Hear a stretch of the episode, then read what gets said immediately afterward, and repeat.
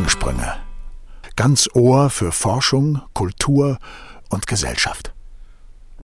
Herzlich willkommen beim Podcast Gedankensprünge. Mein Name ist Vivian Uppmann, wir kennen uns und heute geht es um unsere Träume. Was wären wir ohne unsere Träume? Und das frage ich heute alle, die mit mir hier sind. Wir haben uns auf ein professionelles Du geeinigt, wie so oft in unseren Podcast-Folgen. Darüber freue ich mich. Und mit mir ist zum Beispiel hier der Sascha Lino Lemke. Er ist Komponist und Professor für Musiktheorie an der Musikhochschule Lübeck. So, Sascha, als Komponist interessierst du dich für alternative Wege, Harmonien zu bauen. Das hast du mir im Vorfeld verraten. Ist das so eine Art, wie du dich deinen Träumen näherst? Ich glaube schon. Also ich bin Komponist und Musiktheoretiker und als Musiktheoretiker gucke ich immer, was haben Leute schon gemacht und äh, wie toll haben die das hinbekommen. Wenn ich dann selber versuche, Musik zu schreiben, interessiert mich irgendwas zu finden, wo ich denke, da war ich vielleicht in dieser Form noch nicht. Und das ist natürlich erstmal eine Form von Traum, der jetzt nichts mit Schlafen zu tun hat, sondern eher so mit der Idee, ich würde gerne eine Welt äh, oder eine Klangwelt finden, die ich noch nicht so kenne. Und äh, insofern würde ich sagen, ist das schon auch so eine Art von, von Traum, sich zu überlegen, wie wäre die Welt, wenn man denken würde, dass das Klavier nicht so viele Tasten hat, wie es hat, sondern doppelt so viele. Und was könnte man dann für Klänge damit bauen? Oder ähm, was äh, gibt es an Möglichkeiten, zum Beispiel, indem man Klänge aus der Natur analysiert und feststellt, wie die aufgebaut sind, ähm, findet man da vielleicht Modelle, um Klänge zu bauen, die ich auf dem Klavier nicht spielen kann und die mich dann irgendwo anders hinbringen, dass die Musik anders klingt, dass sie mich fasziniert. Ich bin eigentlich beim, im Konzert immer auf der Suche, auch was Neues zu hören. Und das ist so eine Art von vielleicht Wegträumen in eine andere Zeit. Das klingt spannend und führt uns sicherlich noch zu ganz, ganz vielen Dingen heute. Ich bin ganz gespannt. Wir kommen nachher nochmal zu dir zurück. Du hast gerade schon eine Traumwelt angesprochen und so eine ganz andere Art von Traumwelt ähm, haben wir hier auch im Repertoire unserer Gäste. Ich spreche von Professor Ulf Pilz. Er ist im Fachbereich Medizintechnik an der TH Lübeck tätig und hat davor viele Jahre beim Konzern Dräger gearbeitet, wo er Anästhesiegeräte mitentwickelt hat. Ja, genau. Das heißt, äh, Ulf, wir reden jetzt von einer ganz anderen Art von Traum, nämlich von der Art zu träumen, in die wir versetzt werden, wenn wir nicht dabei sein wollen. Zum Beispiel, wenn wir operiert werden. Erzähl doch mal, was muss man bedenken? Ist jetzt super, ne? In zwei Sätzen, wenn man so eine Anästhesiemaschine entwickeln muss.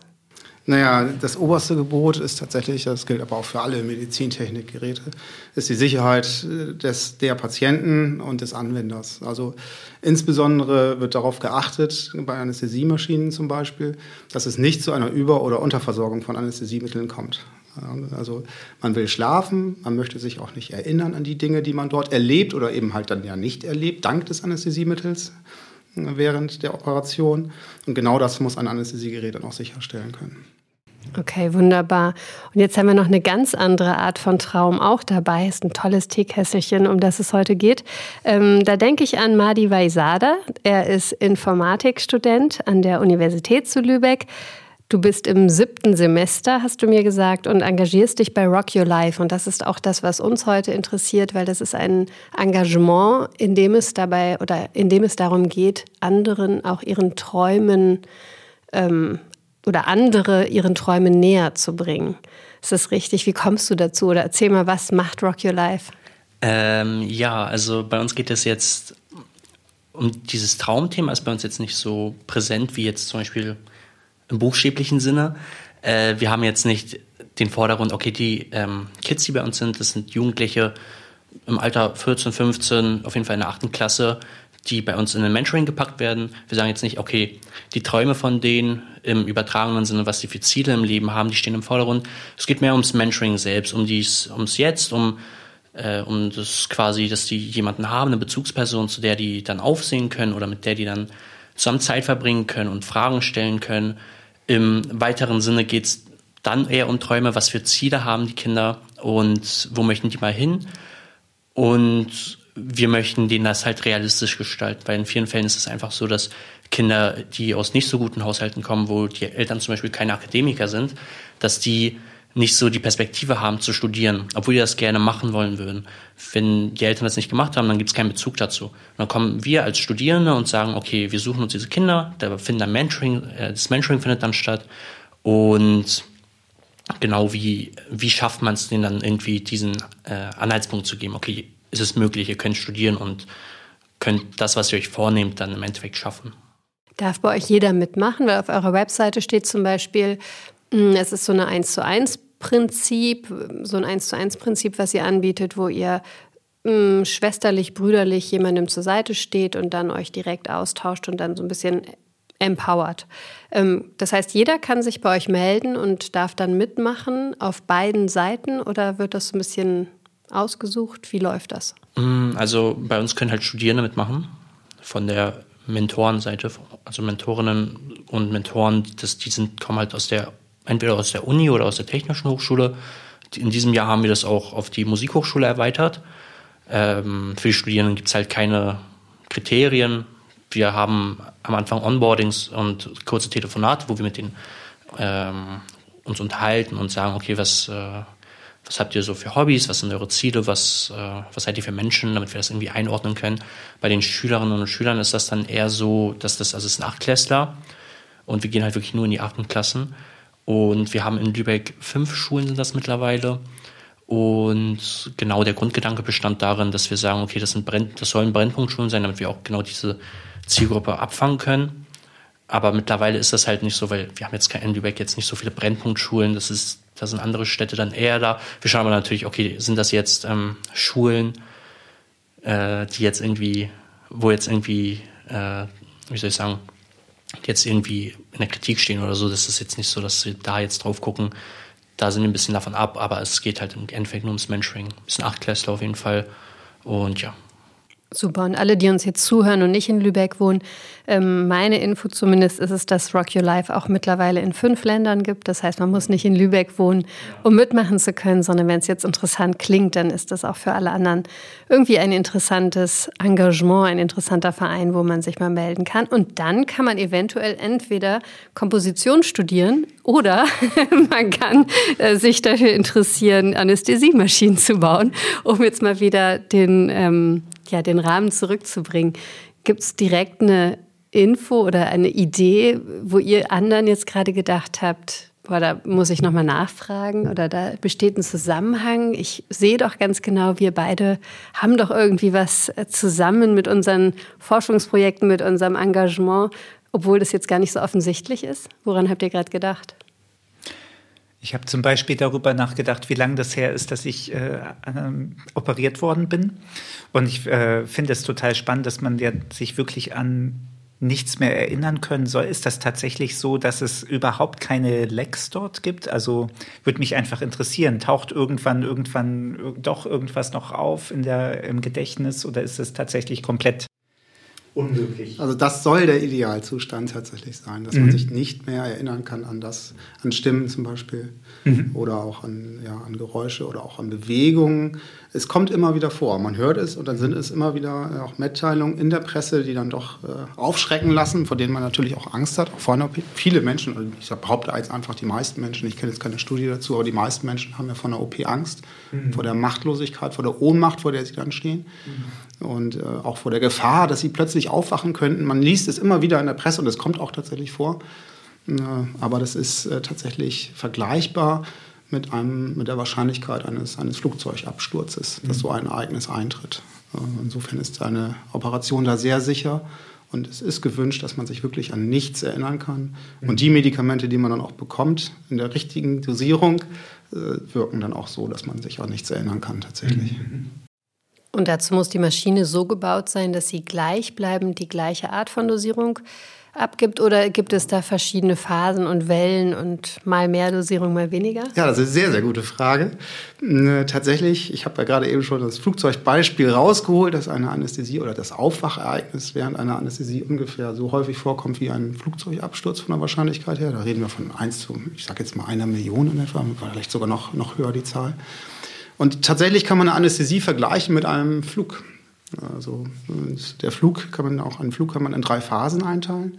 Einmal die Startphase, dann die Phase, die ruhige, Flug, hoffentlich ruhige Flugphase in der, in der Reisehöhe. Ohne dann, Turbulenzen. Ohne Turbulenzen hoffentlich. Und dann auch die, die Landephase.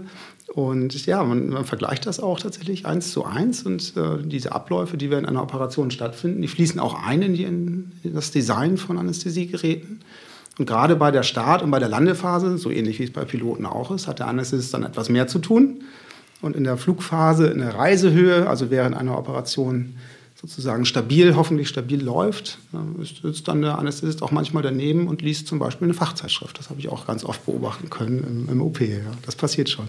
Und jetzt frage ich mich natürlich, war das schon immer dein Traum, das mal zu machen beruflich oder wie bist du darauf gekommen? Das ist auch wieder eine sehr, sehr gute Frage, die ich kaum beantworten kann. Also ich, tatsächlich ist es so, ich bin kein Medizintechniker von Haus aus. Ich habe ja Elektrotechnik studiert, habe eine Ausbildung gemacht als Energieelektroniker, komme aus einem Arbeiterhaushalt tatsächlich.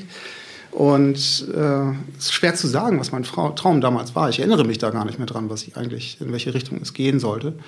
Ich wusste nur, ich, ich musste äh, ja, nach der Ausbildung studieren, das wusste ich. Ich wusste auch, dass es Elektrotechnik sein soll. Und danach hat es mich dann in die Regelungstechnik verschlagen. Und eigentlich hat Regelungstechnik nicht unbedingt was mit Medizintechnik zu tun, aber äh, spielt auch eine große Rolle bei der Entwicklung von Medizintechnikgeräten. Und ja, so bin ich dann eben zu Dräger auch tatsächlich gekommen. Ich wollte auch in der Region bleiben, hier im Norden wollte ich gerne bleiben. Und so ist es dann gekommen, dass ich hier zu Lübeck gegangen bin und in die Medizin. Da können wir noch so viel zu fragen, aber jetzt bevor wir erfahren, was dich genau dann noch dahin getrieben hat und wir dann noch erfahren, was Madi eigentlich werden will, was sein Traum ist, möchte ich einmal wissen, wie schwierig ist es denn, Komponist geworden zu sein und ähm, wie, also war das schon immer dein Traum, Sascha? Oder was war dein Traumberuf? Was ist dein Traumberuf? Ich glaube, es ist sagen wir mal so, es ist eine Traumbeschäftigung. Also es ist eine sehr, sehr schöne Beschäftigung. Ähm, wenn man es als Beruf sieht, ist es natürlich auch ähm, sehr schwierig, damit eine Familie über Wasser zu halten. Deswegen, wenn man das von der Perspektive her sieht, kann man sich fragen, ob das mein dann der Traumberuf wäre. Aber so die Tätigkeit ist sehr, sehr schön und ich freue mich, dass ich die weiter eben dadurch, dass ich unterrichte, ausüben kann und ähm, Stücke erfinden kann, mich mit Freunden treffen, mich über die austauschen, die aufführen.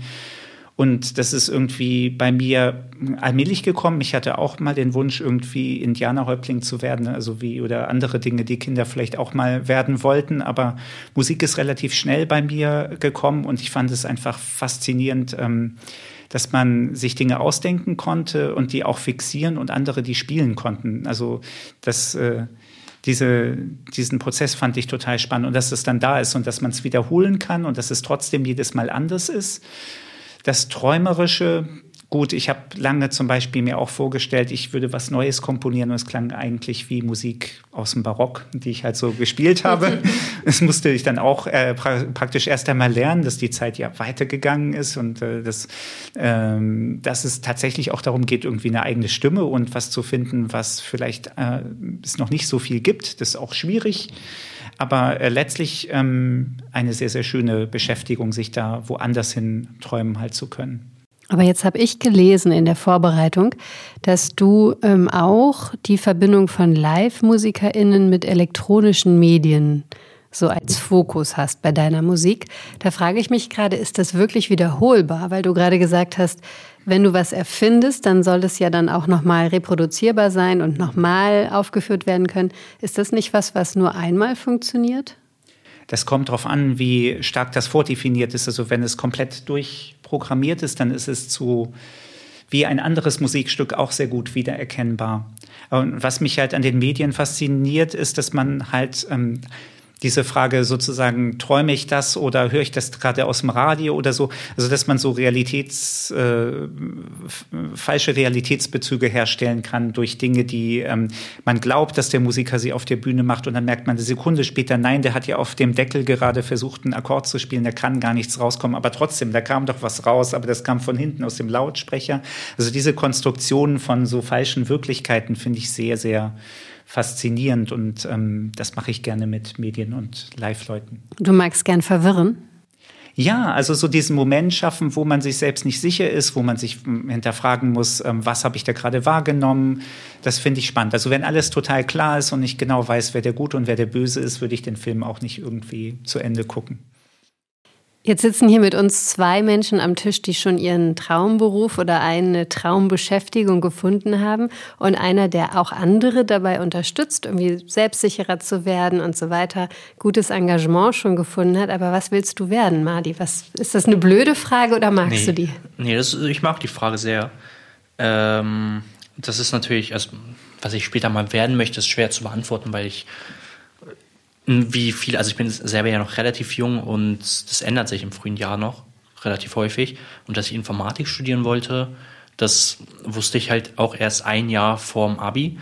Und entsprechend, es war ein Glücksgriff in dem Sinne, weil ich sehr zufrieden mit meinem Studium bin und mir nicht vorstellen könnte, jetzt was anderes zu machen. Aber das Studium ist natürlich keine Berufsausbildung, das ist ein Einblick ins Themenfeld, wo ich sehr zufrieden bin wenn ich, wenn ich jetzt so überlege, also man kann mit Informatik ja alles Mögliche machen. Aber ich würde tatsächlich, was auch zu Rock Your Life passt, später mehr in die Lehre gehen. Äh, man kann ja natürlich mit einem Master in einem und etwas Berufserfahrung in einem Fach äh, einen Quereinstieg machen. Da hatte ich auch viele Lehrer, die so in den Lehrerberuf reingekommen sind. Und ich muss auch echt zugeben, dass diese pädagogische Ausbildung nicht mehr so wichtig ist. Also das ist wirklich, das habe ich gemerkt, dass teilweise die Lehrer, die diesen Quereinstieg gemacht haben und aus Überzeugung dann im Nachhinein Lehrer geworden sind, dass die am besten erklären konnten und das auch am, am liebsten gemacht haben. Also man hat es bei denen gemerkt, dass es wirklich ein sehr guter Unterricht war und so in etwa würde ich mir das dann auch später vorstellen, weil ich ja auch hier in der Uni Tutorien halt und es macht mir auch sehr viel Spaß alles. Und ja, Lehre ist auf jeden Fall so ein Thema, für das ich brenne. Sonst gibt, das kann ich natürlich auch ändern. So. Ja. Danke. Sascha und Ulf, Lehre oder Forschung? Oder Praxis, was mögt ihr lieber? Also bei mir ist es erst Lehre, dann Forschung. Also ganz klar an der Technischen Hochschule steht die Lehre im Vordergrund, die Ausbildung junger Menschen zur Berufsvorbereitung als, als Ingenieur, als Medizintechnikingenieur. Und dann kommt als Hobby kommt dann noch ein bisschen Anästhesieforschung hinzu. Ja. Bei uns ist das, glaube ich, ähnlich, weil wir einfach, äh, es wird davon ausgegangen, dass wir ganz, ganz viel unterrichten. Das mag ich auch sehr gern, weil es der Gegensatz zu dem Schreiben irgendwie am Schreibtisch ist, wo man sich selbst irgendwas ausdenkt und äh, dann äh, kommt man wieder in Kontakt mit den Menschen. Und ähm, Forschung findet eben auch statt, aber das ist tatsächlich was, was wir dann machen können, wenn wir irgendwie gerade nicht voll ausgelastet sind. okay.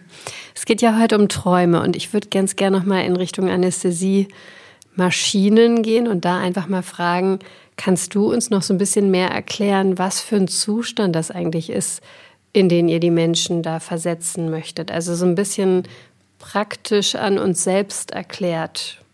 Was erleben wir da und was kriegen wir nicht mehr mit und wie bewusst ist das Ganze? Also ich bin kein Mediziner, ich bin Ingenieur. Das, das muss ich, ich im Vorfeld sagen. Also bei der Erklärung sind da wahrscheinlich Ich hoffe deswegen auf sehr einfache Beschreibungen. Also tatsächlich ist es so, dass, ich hole jetzt mal weit aus, dass Mitte des 19. Jahrhunderts gab es die ersten Experimente mit Lachgas. Und dort hat man die anästhetische Wirkung von Lachgas entdeckt. Das gab es auf Jahrmarktshows, wurden die Leute mit Lachgas dann behandelt. Und äh, wo hat man natürlich die großen Schmerzen äh, am Anfang? Äh, was kann man sich vorstellen? Was waren so die ersten OPs, wo es am meisten wehgetan hat? Die Zähne, genau. Und da kamen die dann auch tatsächlich zum Einsatz, diese Lachgas-OPs. Und das kam 18, ich weiß nicht, 46, 47 war das so. Und man hat irgendwann feststellen können, dass tatsächlich gewisse Anästhesiemittel, Lachgas gehört eben dazu, das ist heutzutage immer noch im Einsatz tatsächlich, nach 170 Jahren, das ist aber gewisse Anästhesiemittel, man nimmt heute fluorierte Kohlenwasserstoffe dafür, dass diese Anästhesiemittel eine Wirkung aufs Gehirn haben.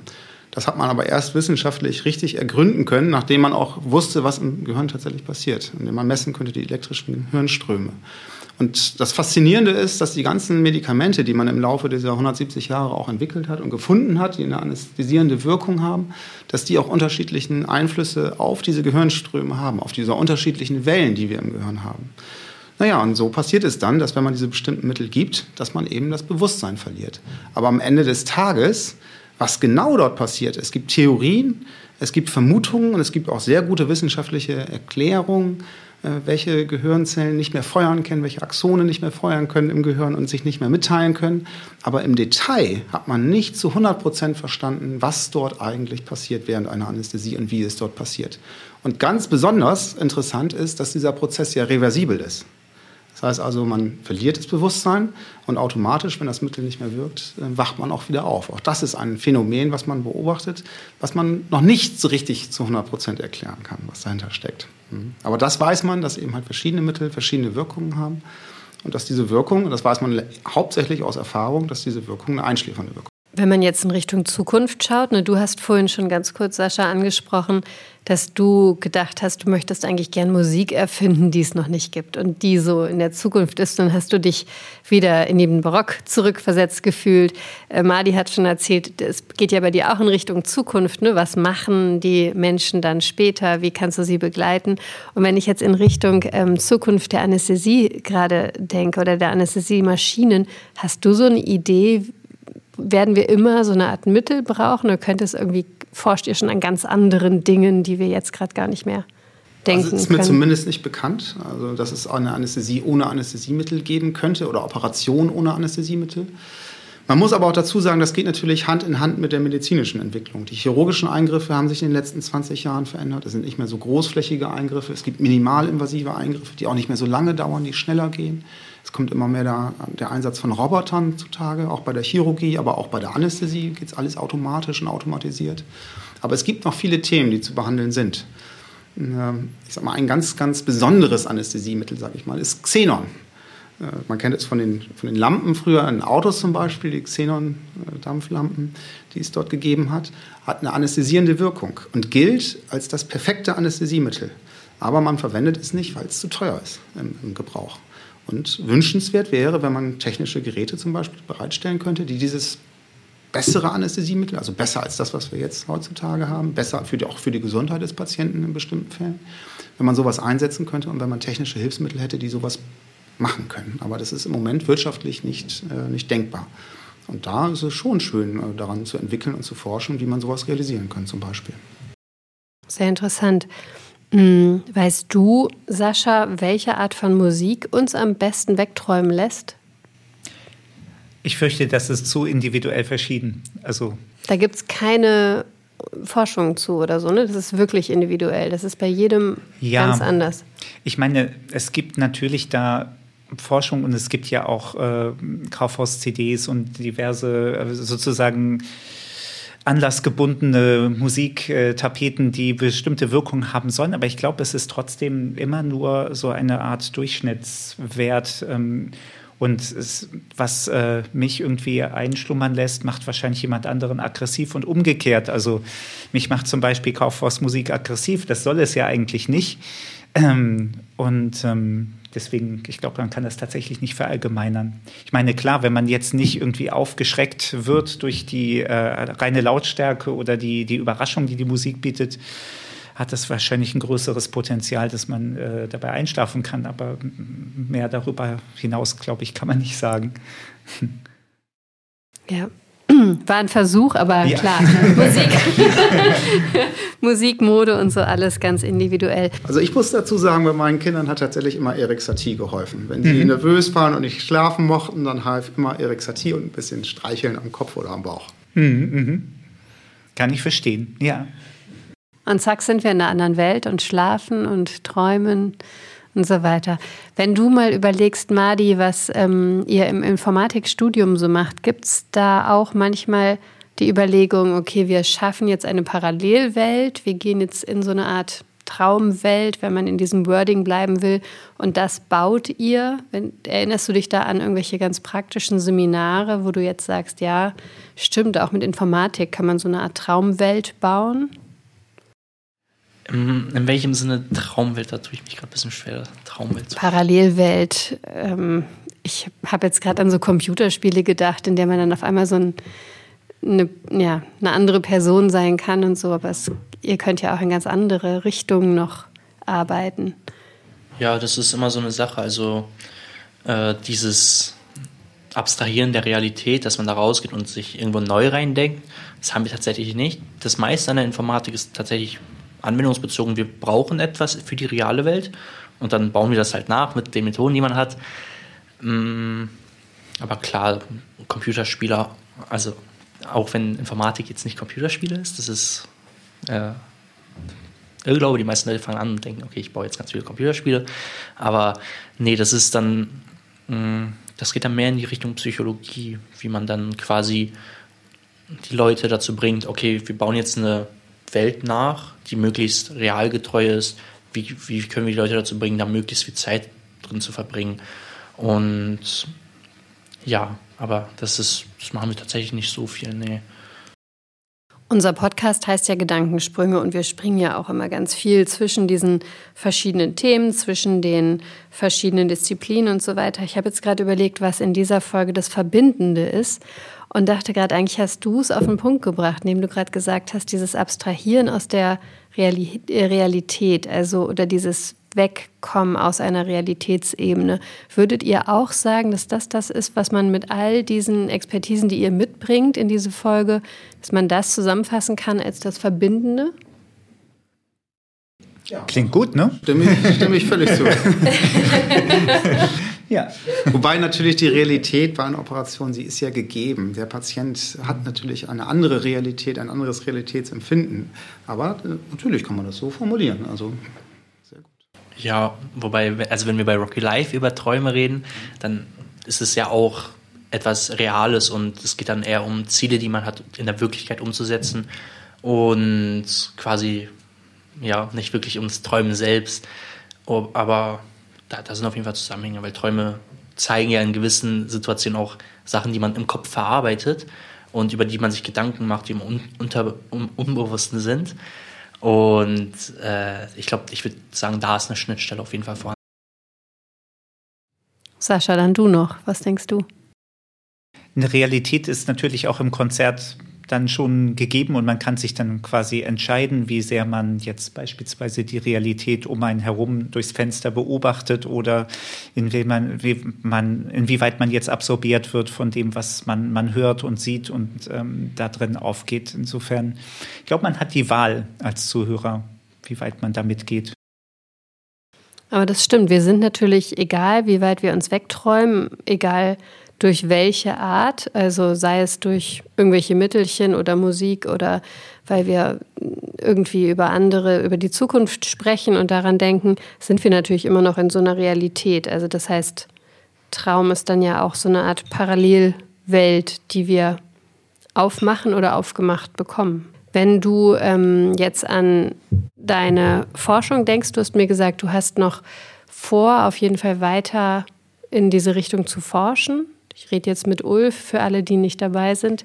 Ähm, was wäre denn sowas, was du dir wünschen würdest, was noch in Erfüllung gehen könnte oder woran würdest du noch ganz gerne forschen? Was wäre so ein kleiner privater Forschungstraum für dich? Ja, da muss man auch vorsichtig sein, weil ähm, gerade in der Forschung ist es natürlich so, die, die Ziele, die man sich dort steckt, man muss damit rechnen, dass man einen langen Atem braucht und dass das immer auch wieder von Rückschlägen auch geprägt ist. Also Natürlich gibt es da Träume, man möchte gerne in bestimmten Bereichen weiterkommen, muss aber auch immer wieder mit, mit kleinen Schritten dann auch zufrieden sein, denke ich. Ähm, aber grundsätzlich geht es schon, oder würde ich mir schon wünschen, dass ich einen Teil dazu beitragen kann, eine, eine Weiterentwicklung dieser Geräte vorzunehmen. Und sei es nur in einem ganz, ganz kleinen Bereich sodass dann nachher die Anästhesisten, die, die Anwender und die Pflegekräfte in der Anästhesie sagen können, Mensch, das war doch eigentlich eine gute Idee, die dort entwickelt worden ist, warum hatten wir das nicht schon längst vorher gehabt? Und das ist schon etwas, äh, wovon ich träume, ne, was ich mir wünsche. Wurdest du selbst schon mal operiert? Ja, durchaus. Hast du dich dann vorher ähm, informiert, welches welche Maschine benutzt wird? Nee, das war nicht möglich, tatsächlich. Das war ein Sportunfall bei mir. Ein, ein Riss der Achillessehne. Das wurde operiert, damals nicht konventionell behandelt. Und das war, muss ich auch ehrlich gestehen, keine sehr angenehme Erfahrung. Man ist natürlich immer darauf angewiesen, dass diejenigen, die einen operieren, auch sich sehr gut damit auskennen, auch mit den Mitteln, die man gibt. Mir wurde zum Beispiel schlecht nach einer Operation. Äh, mittlerweile weiß ich aber, dass man sowas leicht hätte verhindern können, indem man entsprechend andere Mittel vor der Operation hätte geben können oder ein entsprechendes Anästhetikum gibt, was eben halt nicht dazu führt, dass einem schlecht wird. Äh, insofern äh, kenne ich das Gefühl durchaus, dass es auch unangenehm sein kann.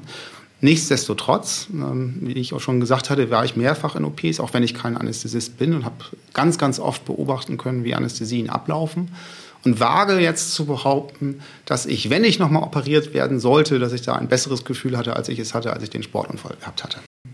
Okay, sehr schön. Wenn du uns nochmal teilhaben lassen möchtest, Madi, an einem Mentoring vielleicht, wo du danach ganz beseelt warst, wo du gedacht hast, boah, das hat jetzt wirklich geholfen, mir auch und dem derjenigen, ich weiß ja nicht, von wem du uns erzählst, auch. Was war das für eine Situation? Ähm, ja, bei mir ist das quasi, also die, die Jugendliche, also das Kind, das ich betreue, das ähm, ist quasi in der achten Klasse und sie kann halt nicht so gut Deutsch sprechen. Sie kam aus dem Ausland als Flüchtling quasi hier an und kam dann direkt in die achte Klasse. Und das Problem ist dann natürlich, okay, äh, der ganze Unterricht ist auf Deutsch, wie schaffe ich das jetzt, ähm, mich da einzugliedern und quasi mitzukommen, weil es wird logischerweise kann gar nicht Rücksicht auf eingenommen werden, man muss irgendwie klarkommen. Und da haben wir dann quasi versucht, also ich als ähm, Studie, sage ich mal, ich ich habe natürlich ganz andere Lernmethoden und ich weiß natürlich, ich habe ganz viel ausprobiert und geguckt, okay, was klappt jetzt am besten, wie lernt man schnell und wie schafft man es zu adaptieren, dass man auch wirklich mitkommt. Und genau, ich habe da ein paar Lösungen präsentiert und ihr gesagt, okay, wenn du das so und so machst, dann verstehst du zwar jetzt im Moment nichts, weil es ist nicht machbar, aber im Nachhinein kannst du dir die Sachen dann erschließen und dann lernen und dadurch lernst du die Sprache besser und den Inhalt. Und dann geht es dann zum Beispiel darum, okay, wenn ich eine Vokabel nicht kenne, wie kann ich das dann in dem Moment, das ist quasi dieses Blurting, wenn man da irgendwie was ausblendet, aber dann versucht den Gesamtkontext trotzdem noch zu verstehen. So mache ich das teilweise auch noch bei anderen Sprachen, die ich lerne. Ähm, das kann man natürlich auch auf Deutsch anwenden, wenn man, das, wenn man Deutsch noch nicht so gut spricht. spricht. Und ja, das habe ich dann äh, gesagt und im Nachhinein hat sich dann herausgestellt, okay, sie kommt mit dem Stoff dann ganz gut mit und lernt dadurch noch die Sprache. Und es war dann so ein Moment, okay, das hat dann geholfen, das war dann erfolgreich. Sehr schön.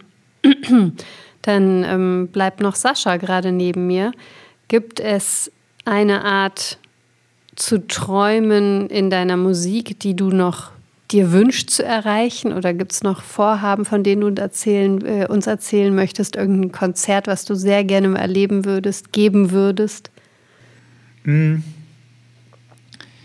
finde immer ein ganz besonderes Erlebnis, wenn man sehr, sehr viele Musiker zusammenbekommt. Also ich habe in meinem Leben nicht viele große Orchesterstücke geschrieben, aber so zwei. Und ähm, das war immer ein tolles Erlebnis, weil ähm, das so etwas ist, wo plötzlich ähm, so viel zusammenkommt, was man nur ganz vage sich vorstellen kann. Und ähm, das, darauf hätte ich, glaube ich, mal wieder Lust. Also einfach ähm, diesen großen Raum zu fühlen, mit den vielen Leuten, die verschiedenen Klangrichtungen zu hören. Und den schönsten Platz hat eigentlich immer der Dirigent. Ähm, da sozusagen mittendrin zu sein und dann tatsächlich mitten in dieser Klangwelt zu sein, darauf hätte ich mal wieder Lust. Das ist sowieso unvorstellbar, glaube ich, für alle, die keine Komponisten, Komponistinnen sind, diese Idee, dass ähm, man etwas aufschreibt und Musik komponiert, ohne in dem Moment Zugriff zu haben auf all die Instrumente und Menschen, die das dann spielen. Wie bist du dir sicher, dass das auch so klingt wie das, was du aufschreibst? Das ist vielleicht auch ein ganz guter Punkt, weil ähm, es gibt Grenzen, über die ich auch nicht komme. Und ähm, es äh, gab einen Lachemann, der hat äh, einen Komponisten, der heißt Helmut Lachemann, der hat, äh, wurde mal gefragt, und können Sie sich das vorstellen? Und er meinte, nee, aber ich würde das unglaublich gerne mal hören. Und das finde ich ist eigentlich auch äh, irgendwie eine gewisse Berechtigung. So ein, äh, wenn man für so riesige Klangmassen schreibt, dann kann es vielleicht so ein bisschen sein, als ist man so ein Architekt und man muss halt so Pläne machen, damit das Ganze nicht zusammenfällt oder so. Man kann bestimmte Dinge kontrollieren, irgendwie die Statik, irgendwie, dass man das Gefühl hat, so vom Formablauf, von der Dramaturgie könnte das funktionieren.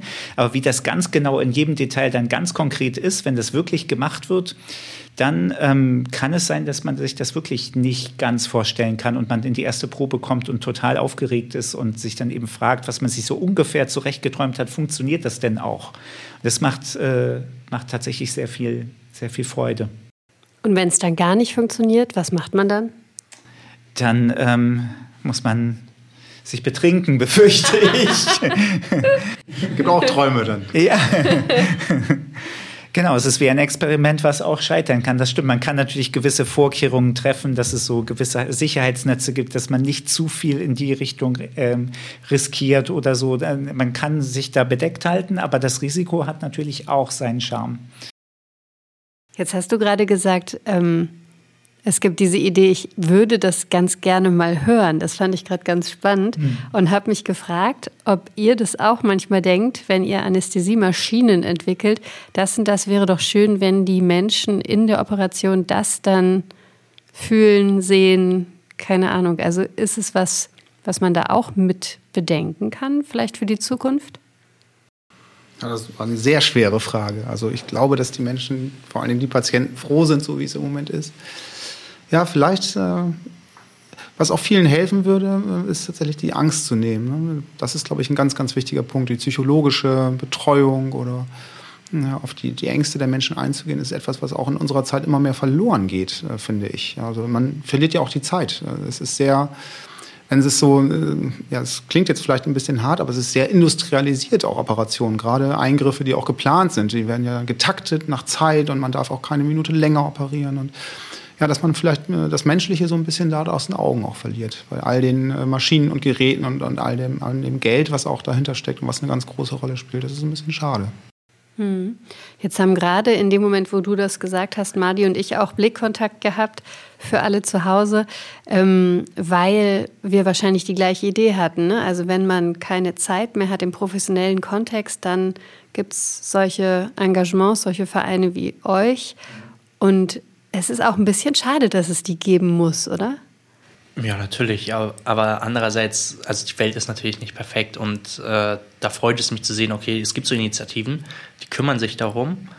Und es wäre natürlich besser, wenn es sowas nicht gibt. Aber das kann man nun mal nicht ändern. Und ja, da freut mich das natürlich sehr, wenn zu sehen, okay, da sind Leute, die erhoffen sich eine bessere Welt und setzen sich dann dafür ein. Und mit denen kann man dann zusammenarbeiten und dann dann passt das schon. Ja, ich freue mich auch, dass es euch alle gibt mit euch, mit eurer aller Expertise und bedanke mich für das Gespräch und freue mich, wenn wir uns zu Hause oder vor dem PC oder wo auch immer ihr, sie gerade diesen Podcast hören, in der nächsten Folge wieder hören. Das war auf jeden Fall unsere Traumfolge. Was wären wir ohne unsere Träume? Gedankensprünge heißt unser Podcast und ich bedanke mich fürs Zuhören. Gerne bis zum nächsten Mal. Gedankensprünge ganz Ohr für Forschung, Kultur und Gesellschaft.